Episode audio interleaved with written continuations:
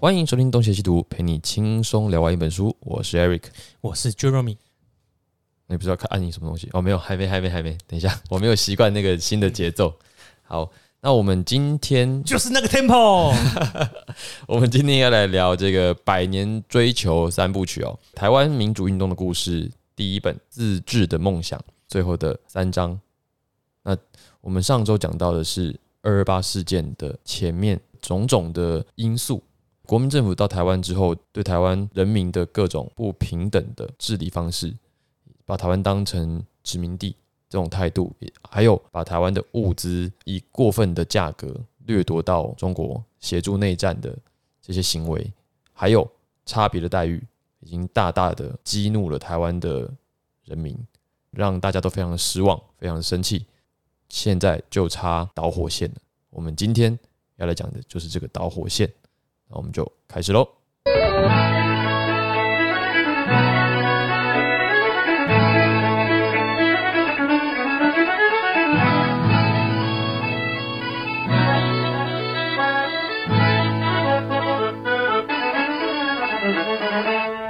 那我们现在就要开始来讲一下，其实我们都已经非常熟悉的二二八事件了，因为从这边开始就是历史课本告诉我们的了。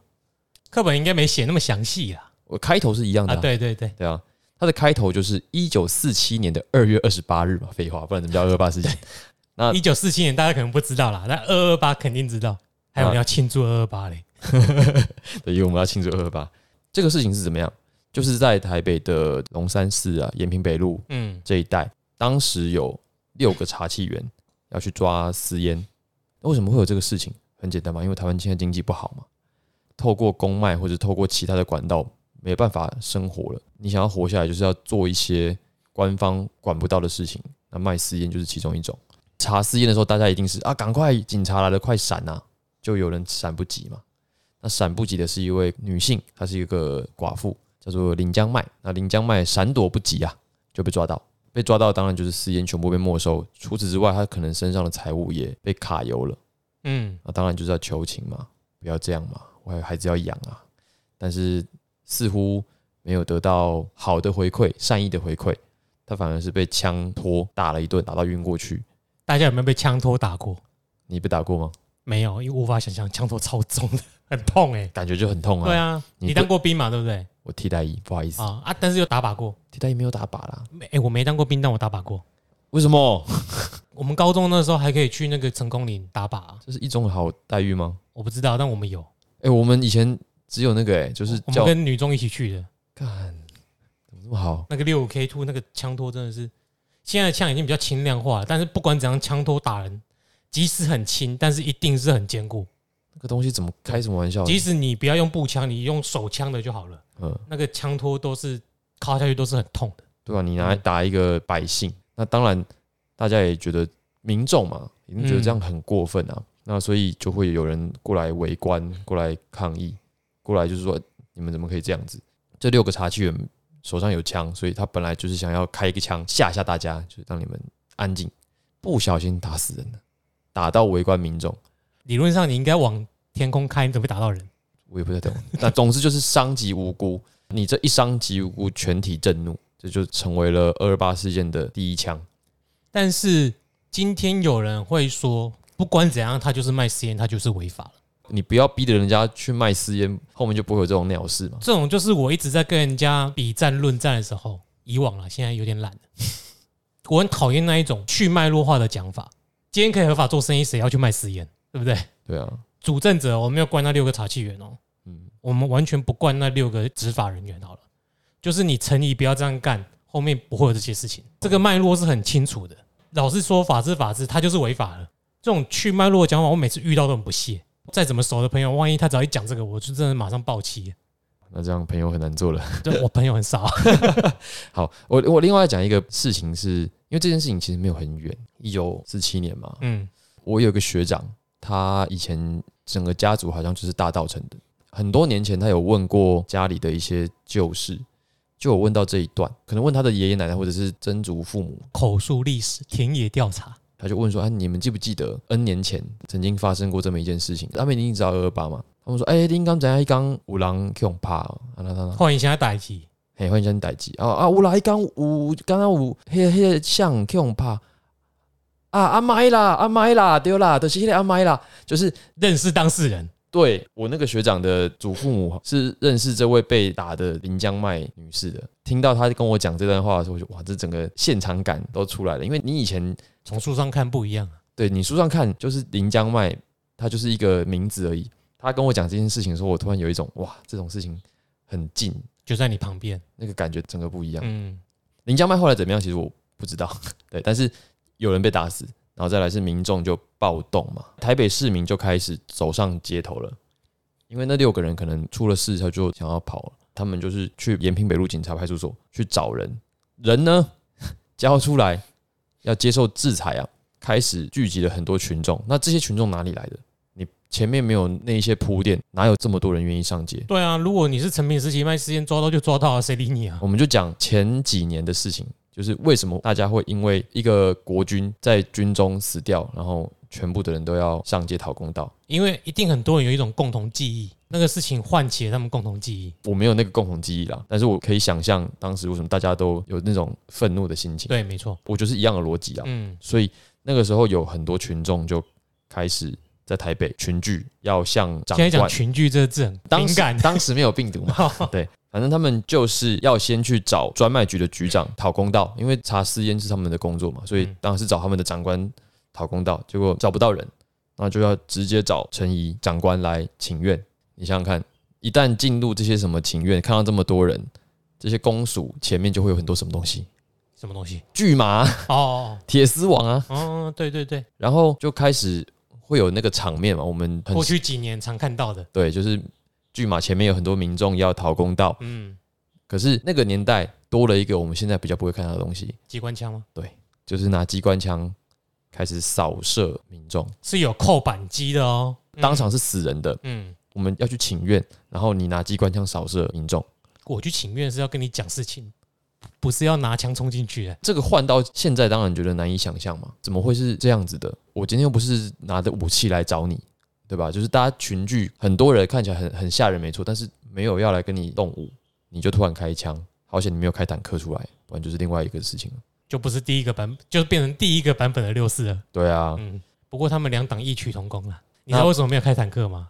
因为当时没有坦克。对，没错，妈国军那烂国军，那这最好是有什么好坦克当时的军力啊，都已经派去打内战的？打内战的。其实那个时候本来来台湾的是有两个部队，嗯后来想说台湾很好啊，没什么事，很好管啊，就又那个守秩序就派。调回去了。对，陈怡当时还信心满满的跟蒋介石说，没问题，这两支合力 keep 我没遇过这么好管的。对嗯，枪开下去，你又没有把所有人都杀掉，大家群情激愤嘛，你暴力，那我不会暴力吗？对吧？所以台北市民或者是台湾的本省人纷纷的不客气了，到处的要去打阿三，打这些外省人，也就是我们后来比较常听到的说，哦，二二八事件本省人也是有攻在击，屠杀外省人，对，那这个这个顺序是这样子来的。当然，我们没有要鼓吹这种诉诸暴力或者是这样子的合理性。当然，打人或者是诉诸暴力，一定有它不对的。不是这个你去怪在其他外省人身上本来就不对，但是你要了解这个脉络，你可以谴责这个行为，你可以说你怎么可以歧视外省人，或者你怎么可以动用暴力去施行外省人。我现在的外省人不是在讲现在哦，当时候的确就是本省外省这样分嘛，对不对？但是你不能忽略的是，你一定要去了解为什么会发生这种行为。这个就叫做脉络，但是你老是要去脉络化说二二八就是有一堆的本省人在屠杀外省人，这种讲法我是非常不能认同的。没有错了。现实来看，有很多无辜的外省居民在当时他们的产业、他们的人身安全都因此受到了很大的威胁，所以才会有一些，比如说林献堂保护了邱年台，或者是保护了一些本省的呃外省的官员，嗯，因为他们是无辜的嘛。就好像前几年吧，越南不是有排华事件吗？其实有很多的越南民众是保护台籍的干部的，一样的道理，民间互相都会知道事情是一个什么样的状况，会不会有这些愤怒的群众、盲目的群众在诉诸暴力？一定有，但是这样子的气氛难道是凭空而生的吗？显然不是。嗯，对，所以这个逻辑在这里。所以我们一定要理解那个脉络。我要再强调一次，你不要去脉络之后只提取最后发生的事实，你想要讲的部分来讲。台北的这个行动通过了当时的电台广播，各地都知道了。想也知道，台湾当时一定不是只有台北有这个鸟气嘛，全台都有这样子的情绪。嗯，所以当全台各地的人收到这个讯息的时候，每个地方都嗨了。这个嗨是不好的那种嗨哦，对，这种嗨，义愤填膺的嗨，全台愤怒情。绪高涨。这个消息呢，到隔天啊，开始桃园、新竹、台中、云林、嘉义、台南、高雄、花莲、台东，全部就全倒啦。就串联啦。我们就可以想象说，哇，接下来的事情就很热闹了。这些被激怒的民众们做出来的事情，我们现在想想，其实有一点危险的，因为他们也会去抢武器，也有一定程度的武装了。如果当时陈仪手上有军队，那么被镇压真的是刚好而已，因为当时陈仪是没有军队的，他的军队刚好还给蒋介石去打内战的。所以他展现出来是另外一面。他就是好，你们说什么我都对我都好我们我们来办一个二二八的这个调解委员会吧。OK OK OK，哎、你们说的都好，我们慢慢谈。吊诡的地方，我觉得是这里。陈仪如果当时手上有军力，他完全可以合理的镇压民众，因为你们已经动手了，你们不是只有打警官、打这些外省人，你们动用到武器，你们也就是攻占警察局啊，那些有武器库的地方。对，你们也拿武器喽，你们拿武器，我们就不用客气了。实际上就是这样。可是因为很刚好的陈仪手上并没有，足够的兵力，所以他也没有办法诉诸他后来想要做的事。嗯，对他当时是采取了居于唯一的状态。再来是我们前面讲过的这些刚刚加入国民党的右翼温和派的台籍人士，也不愿意看到这样的事情发生。嗯，他们的观念跟我们现在当然是有落差，他们还是觉得说都中国人，当然已经有生气，但是跟在日本时代一样，我们慢慢的改变嘛。对，我猜是这样子啦，我们还是可以慢慢的改变，但是民众们不要这么的激动。就是你这样做只会让对方事出有名啊所以他们也是居中协调、嗯居中的调整，说不要这样。像是我们前面一直提到的谢雪红，像这样子的左翼，他们就会采取很直接的武装行动。以林献堂为首的这些右派的人士们，他们就是想要避免这些事情发生。当时的反应也是骑两个路线，就左翼跟右翼的路线嘛。一个是顺着这个潮流，我们就干下去；那另外一个就是不要冲动，后果难以想象。嗯，我们温和一点，我们成立一个二二八事件处理委员会，所以所以那个时候的毛泽东是支持台独的啊、就是串联起来啊。真的有这件事哦。嗯好，我只是顺带提一下而已。对，好，所以说二二八事件处理委员会并不是后来才发生，而是在陈仪的时候就已经有二二八事件的处理委员会了。嗯，后来的状况变得相当之复杂。我们刚才有讲到说全台串联，可是北部除了一开始的这样子的群聚跟暴动之外，跟南部相比都算是温和的。那么南部呢，嘉义以南，哦，那就很精彩了。天高皇帝远啊。而且那个那个愤怒很厉害，然后再来是当时台湾有一些群体，我们要解释一下，一支是原住民嘛，参加过战争的原住民，高沙义勇队那种的，对然后另外一个是从海南岛回来的台籍兵，这两支都是参加过战争的啊、而且是日本兵，相较于国军是很有战斗力的，他们刚退伍，退伍不久吧？你看年，年轻力盛啊。对啊，就是二次大战刚打完，他们刚回来，然后，有战斗经验，又不爽，嗯，有这个机会，开玩笑啊，我就是专长。对再来就是年轻的学生，尤其是嘉义的学生、雄中的学生，对，雄中的，还有成大的学生。嗯当时不叫成大了，当时叫什么？台南工学院。以这三支为主要的武装主力，听起来像什么什么新的团，对他们就开始在南部进行武装抗。造反叛乱的举动。我们现在用这么符合中华民国官方的用词，大家应该满意了吧？对，总之呢，南北是有一点两样情啦。嗯，虽然说是北部开始的事情，但是南边就是有一些比较激烈的行为。应该是多少城乡差距还是有些影响。南部民众热情如火，可能工农阶级被压榨的更多吧。所以北部主要是渐渐的以和平为诉求嘛，士绅们主导的。南方不是没有士绅主导，但是显然就是他们的武装反对势力是更加活跃的。嗯，这两种大的路线，再来是包含士绅们彼此之间也是各有各的意见啊。比较代表性的是这看了个真的觉得这是台湾人的 DNA 啊。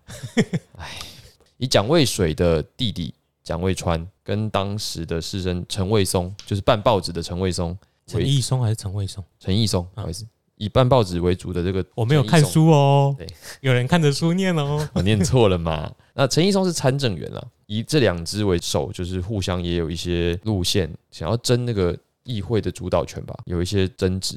他们没办法统一战线呢、到底是怎么样子的，没有办法统一战线，我真的也有点纳闷啊。书上其实没有讲的特别的详细，说为什么这两边的人会有这样子的冲突，不是很确定内部到底是在争什么东西。不知道有没有相关的书籍可以让我们再继续深入下去？台籍精英的斗争。那总之有另外一位负责办报纸的，本来是一个商人，他叫王天登，也是蛮重要的。那由他们这一系的人起草了这个三十二条的处理大纲。那这三十二条处理大纲内容，我们等一下会再说明。唉，不知道，现在看每次看的时候就觉得那种叹气的很沉重的感觉。叹气的次数很多啦。我我自己是有这样子的感受，这样。嗯，就是各种叹气，因为这些细节以前真的都不知道。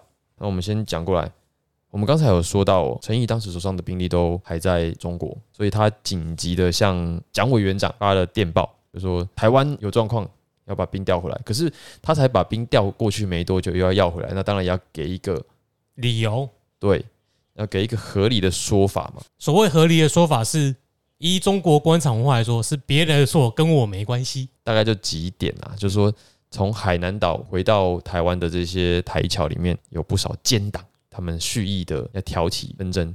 然后第二点是是这些留在台湾的日本人，还有想趁机捣乱的。然后第三点就是日本时代的这些御用士绅，他们还是想让台湾独立，嗯，讲的就是胡显荣，就是这些人对。然后再来就是一般民众缺乏国家意识，容易为排斥外省人的思想所诱惑。总之就是想了几个理由，跟蒋介石委员长说，台湾现在需要军队。总而言之都是一个原则啦。我有两种话术，第一个就是刚刚讲去脉弱化，然后接下来就倒果为因。这个逻辑因果逻辑断掉之后，你就可以把那个果拿来变成因，把之前自己做的因通通删掉，跟他没关系。这个电报就等于把这整个事件，包括民众的这些行为，定调为是叛乱，对，而且是共产党在里面操作的痕迹的一定有共产党啊！谢雪荣是什么人？共产党、啊。对啊，对啊，那这样讲也没错嘛，对不对？可是是哪一种的共产党？好我们还可以再商榷了。我们现在可以再商榷，当时是没有得商榷的，反正叛乱就是叛乱。好，蒋渭川这边实际上就是这些右派的士绅是有接受到陈仪的请托，跟民众好好的谈一下，谈一下，嗯，不要这么冲动，好好说嘛，这些事情又不是不能解决。那蒋渭川帮这个国民党政府说话，其实也受到很多其他的知识分子的反对。他们说陈仪这个人在福建的时候就很有问题了。陈仪他现在就是缓兵之计啦，等到他时机成熟，他肯定会报复之类的这些言论，讲的蒋渭川实际上也有一点起疑。那段对话把它念一下。有时候对话比我们在转述更精彩。我个人认为这一段比转述还精彩。啊，那你说，哎、我要怎么开头就好？你现在要念的是其他的士绅对蒋渭川说的话，还是蒋渭川去跟陈怡的对话？蒋渭川跟陈怡的对话。下一页。OK，三月五号的时候，蒋渭川直接跟陈怡求证，他们的内容是：团长，我有事请教您，虽然我们是朋友，不该怀疑你。哦这讲话开始就有点已经受到中国官场的渲染，但民众都说我被陈长官欺骗，听说陈长官已经请兵二师，不日可到。陈长官在福建早就用这种手段骗过老百姓，这就白目了。我讲真的，这就白目了。你怎么可以直接对他说你这样骗过老百姓？这就不会讲话。然后陈怡说：“哎、不对，张木桃，陈怡是在后面吧？他跟张木桃还有陈怡都先后有聊过，啊，对，先是张木桃了，所以我刚刚没有讲清楚，他是跟张木桃求证说这件事是不是真的，就是民众的这些质疑。嗯那张木桃说绝无此事，他可以用他的头来保证，头嘞，你可以放心，并且转告大家。然后蒋渭川又说你可不能骗我，张木桃就说。陈长官只希望社会早日恢复常态，不使中央注意到此事，当作没发生过就好了，绝对没有恶意，并且一再强调绝没有这样的事，他可以用生命来担保。刚刚说要投，现在要生命，哇，这发重视，所以以蒋渭川过去几十年来受到的经验，他就觉得这个人都立下这么重的誓了，对，应该没有这种事发生吧？那接下来呢？三月六号的时候，蒋渭川就跟民众代表去跟陈仪会谈，然后他先单独跟他见面。那陈仪已经先从张木桃前面那段对话得知了蒋渭川心里可能有的想法嘛，所以他就说了，他跟科参谋长张宪兵团长开了中央会议，他有两点希望。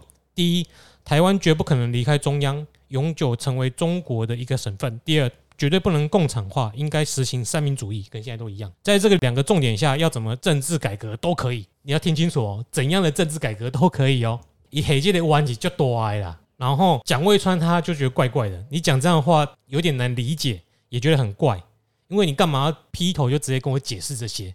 蒋对陈说，今天是你一直邀我出面，如果你对我不信任，我马上就可以退出。他不想再代表陈去跟民众中间挑事情了。陈毅又解释。蒋先生，你这样性急很不好。我只是表明，我有意将台湾在中央主权下交给本省人来管理。他什么都答应了啦。蒋渭川他就表达说：“你讲这点，我本来就这样认为啊，因为他本来就是极右派温和的台湾士绅嘛。他觉得这要求本来就是我们一直在努力的方向啊。你的这两点，我们早就是这么认为了。为什么你要跟我强调我早就这么认为的这两点？那陈怡就说他这样就放心了。蒋渭川就在跟陈怡求证说，很多民众都说他在利用蒋渭川。”然后说他不见赌阵的时候，就有这种欺瞒百姓、秋后算账的做法。那这就跟刚刚讲很白目，他先跟张木桃白目一次，接下来跟陈怡又一样的话再白目一次。这种话你直说，人家也不会承认啊。对啊，他后面还讲一句，就是说现在事件已经收拾妥当。如果陈长官有报复骗杀的念头，希望你骗我一人就好，不可骗杀全省民众。我很怕国军一旦开到下令屠杀，会演变到不可收拾的地步。白目中的白目啊！而且你这个讯息就显示是已经有风声在讲部队会到台湾来了，嗯，不是突然来哦，对哦，是已经有风声了。而且你怎么想去跟非常有可能变凶手人直接求证？这天真的有点可爱吧？你应该是要相信他做的事情或他的手法，而不会相信他说的话。既然他会做那样的事，他说几个谎，对他来说有什么好做不到的呢？然后陈怡就再三跟他保证，绝对没有这样的事。现在全省兵力也不少，警察、宪兵也够用。如果我有这样的恶意。马上可以开始屠杀！我愿意对天立誓，绝对不骗你，也不骗民众，势必将以良心诚意与你们做事。倘有违背，必受恶报。我只希望早早息事，绝对没有恶意。恶报是有的，恶报是有的。这句话他讲的也没错啦，因为他说势必以良心诚意与你们做事。如果没有良心跟诚意，自然就没有这样的事情会发生。好，以上就是他们的对话，大概讲一下。好，那这个就可以视为是陈怡的缓兵之计啦，因为。他说：“这个警察宪兵够用，这显然是虚张声势嘛，显然就是不够用的，否则他早就开火了。以我们的后见之明来看呢，就是后面发生事，我们也不用特别强调了，因为大家都知道。不过在那个就是从中国来的军队登陆之前，高雄就已经先出事了。就是高雄有一个要塞，那要塞司令彭梦吉，他就已经在三月六号的时候先首先发难，他绰号叫高雄屠夫，他就直接扫射。”杀掉当时在高雄的这些义勇军学生，然后以及去代表谈判的这些士绅。那彭梦器在处理这整件事的过程中，前面跟陈仪是差不多的，就先骗拐，等到时机到，子弹准备好了，就直接啪啪啪啪啪啪啪啪。因为彭梦器没有先跟陈仪先说好，所以陈仪也是有担心他误事，何必急于一时呢？你那边兵力够了，我这边还不够啊。三月六号哦，就是刚讲高雄先出事。三月七号的时候，其实大家就已经差不多都收到消息说，从大陆那边的军队要来了。三月八号的时候就来了。来之前发生了一些小小的插曲嘛，就是我们刚才提到的三十二条的处理条例。那这三十二条处理条例，其实基本上可以总结为两个重点，一个就是要高度自治啊。首先就是要求各地的行政首长。还有行政权都由本省人来担任，再来就是保障台湾人的基本人权以及基本的参政权。我们刚刚前面讲的是说，行政体系的首长是由台湾人担任嘛？那再来是基本人权跟参政权也要保障给台湾人，以这两个前提来制定我们讲的这三十二条的处理大纲。以我们现在的观点来说，这些要求都很正常的。但如果我们以事后诸葛的观点来说，这些要求非常白目，因为他们根本不了解对手，根本就不是那样想的，所以他们每一条都是一种逆鳞的举动。好，如果你觉得这样就白目，后面还有更白目的。没错，就是在当时的现场，中山堂现场，我们可以猜测，可能有不少的浪人或者是便衣，他们就是间谍啦，就是线人呐。由国民政府派来的，或者是由陈仪派来的，就是什么调查局线人、警备总部的线人廖北亚，不知道出于谁的意见。总之，三十二条变成四十二条，而且要求是不是有继续加更过分的？对你刚刚说白目嘛，这个更白目。他们说要撤销警备总部。我觉得我先讲哦，又是阴谋论观点，就是共谍在想要扰乱你的时候，那个白区党啊，会到沦陷区去讲更极端的话、更极端的主张，好让自己师出有名。阴谋论不得而知，没有证据。刚刚讲的这个是撤销警备总部嘛，然后再来是本省人汉奸战犯立即释放，多了这十条啦，以下的十条，这个变成了陈仪的这个政府的借口了嘛？而且怎么可以写本省人汉奸战犯？他就不是汉奸啊，就本省的那些无罪释放就好了。为什么真的写汉奸战犯？应该是当时就是呼应了陈怡前面讲的那两个条文啦，就我们上个礼拜讲的，他限制台湾人自治的的那两个条文。那么这变成了是陈怡政府的理由，说他们反抗中央，说他们背叛国家。在他们制定这些三十二条、四十二条的时候，有一位中国记者叫做唐贤龙，纯中国记者哦。对，那他在记录这些事件嘛，包括二八当时他就是侧影写一些报道。三月七号，中国军队上船上岸的前一天，这个记者是不是大纪元的？绿公车一中国人，那个时候还没有大纪元好吗？他已经发现说，他们在讨论三十二条的时候，中山堂外面已经有很多便衣了。就廖北啊，便衣的意思就是便衣警察，便衣警察，嗯然后在观察里面的动向，嗯表示里面的士绅已经被严密的监控，所以他就有说已经有预感要出大事了。那么到了隔天呢、不愧是中国人，真了。三月八号的下午三点，嗯这个海平轮上的两营宪兵营啊，就从基隆港登岸，他就与基隆的要塞部队就开始夹击市民。下午三点到就开始了，啊，那些市民怎么了吗？你还能怎么样？啊，夹击个屁啊！不是我说还能怎么样？就是开枪啊！不是啊啊，市民怎么了吗？我们可以这样理解，就是他们上岸之前就大概知道任务了啦，要来平乱了。所以一下来那些市民都是叛乱的。对啊，视同为叛军啊，就啊，如果在路上走嘞，就直接爆发世界战了。你觉得是怎么样？对啊等于是这些刚上岸的部队跟基隆要塞的部队直接联合起来了嘛，嗯，然后就开始一路杀到台北去啊。他的描写是市区里面的各个地方机枪声跟步枪声是没有停下来的。你光想一下，你就觉得这个是一个什么情景？你真的有可能走在路上被当成叛乱分子。反正看起来像就就先开枪了啦。隔一天，就是三月九号的清晨，上海又开了一辆太康舰来，整编的二十一师部队就也从基隆抵达台北了。这个时候，我们的警备总司令陈仪就宣布台北基隆戒严。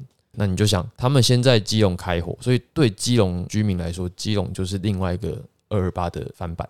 就对基隆的那个地方来讲，他们是第一批接受到抗暴的地点嘛，二二八测试版，基隆先上，所以基隆有基隆的二二八纪念日，就在三月八号。三月十号，陈仪看到时机成熟了嘛，因为部队都来了，宪兵到了嘛，宪兵是三月八号先到，然后九号是二十一师也到了，所以十号他马上宣布全省戒严，然后他解散了二二八处理委员会，他当初成立的那个二二八处理委员会，他自己解散，前面讲的通通不算啊。对，然后他解散了各地的一切，他说现在是非法团体的团体，所以不要想跟中国人签什么和平协议啦。不好，嗯，那他开始追捕这些处理委员会的重要的干部跟地方的士绅，以及在十五号的时候下令封闭台北市所有的报社，一直到十七号白崇禧抵达台湾，这场事件才算是有趋缓。我们刚刚一直在讲这个事件的时间，你看我们讲二二八嘛，接下来三月一号，他们可能经过了一周发生的我们前面讲的这些武装的暴动、武装反击，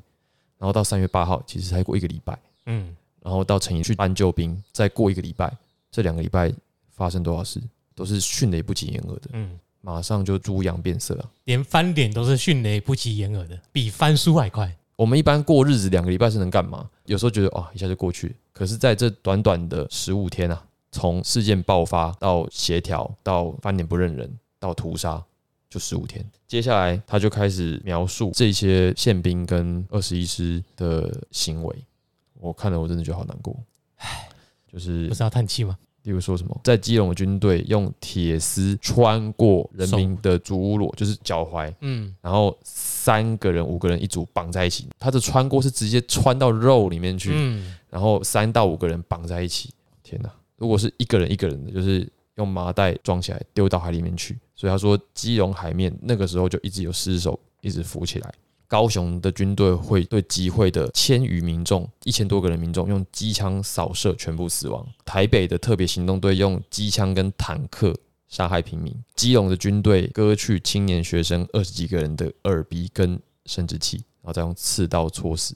为什么要割人家的鸡鸡啊？不然就是将平民从四楼推下摔死，没死再拿刺刀补戳死，或者是高雄把人钉在树上，把他当耶稣活活饿死。各种各样的各种杀鸡儆猴的行为，对，包括有些人要自首保命的，去自首，结果也是被杀，然后以清乡为名，就是去掠夺财产，然后杀人灭口。在这一波里面，青年学生最多，然后一般民众其次。未来台湾三十年的中坚力量先清掉，过了几十年再说你们台湾没人才。我看到细节描述的时候，就觉得我的妈呀！应该会有人说你是造谣吧？我的确没有亲眼目睹，我也没有谁会亲眼目睹？对我也没有证据啦。可是这些记录就是在这里嘛，我也很想知道具体的事实是什么，也很想知道具体的数目有哪些啊？那就建模型推算啊，对不对？档案公开啊，不要去用什么？哎，你不是说什么二二八什么赔偿补偿委员会啊？怎么没有多少人去？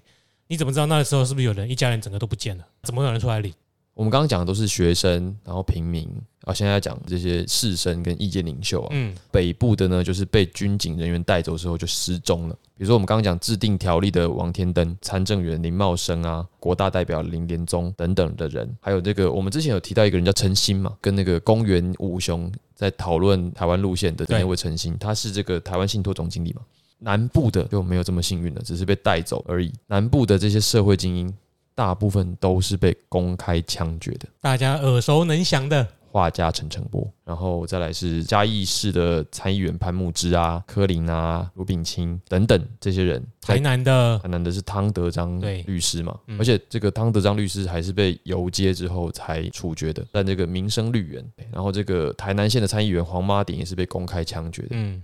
不知道，我看到这个有点心酸。因为南部就是刚刚你前面有讲到叛乱行为比较明显的，所以他们报复的方式也会特别的明显。花莲的制宪国大代表张七郎，他们是整家人被拉到这个花莲的凤林郊外公墓杀害，只留一个人。他们家有个叫张一人的人，因为具备军医身份才被放回来。嗯，其他人都是被拉到郊外公墓杀害。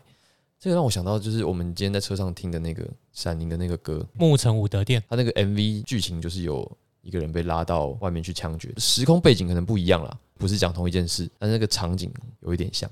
那我们今天要推这首歌吗？你是在 带动 这个种种的，反正就是你可以想象当时的地方的士绅啊、精英啊，差不多就在这个时候被了结了。一样啦，把人才都杀掉之后，就说你没人才。唉。我们刚才提到的这个负责跟民众信心喊话的蒋渭川，也是要被宰掉的名单之一。嗯，不过他很幸运，这里有一段描写：警察闯入蒋渭川家中，要找蒋渭川，奉命要来杀你，然后他马上要逃嘛。本来是已经枪按到头上了，但是因为枪支故障，火药没有发，等于是挺光啊枪，然后就是没有打出来，所以蒋渭川就趁机逃跑。他是幸运的没死，哎，可是有不幸的。不幸的就是他的女儿就伤重就不治。接下来我们就是可以想象嘛，这一次的事件对台湾社会来说是多么重大的创伤啊！就吓到不敢讲吧。一九四七年的四月，就事情过一个多月，一个月后吧。嗯，警备总部就整理了一份二二八事件的叛逆名册，这里面有好多士绅，大概一千多个士绅都在这个名单里面。第一名就是林献堂，没错，他在这个书里面已经有一段时间没出现了。我觉得啊，就是你看我们这些第一本啊，林献堂是从头到尾都有他的角色的人呢。那为什么我们在国中、高中的时候读林献堂，几乎就是一两页的篇幅而已？我只是抱怨一下而已。然后我要刊物一下，我在上一期的时候说林献堂有保护邱念台，我说错了，他是保护严家淦。哦，严家淦当时是财政处长，当时在殴打外省人跟外省官员的时候，他保护了严家淦。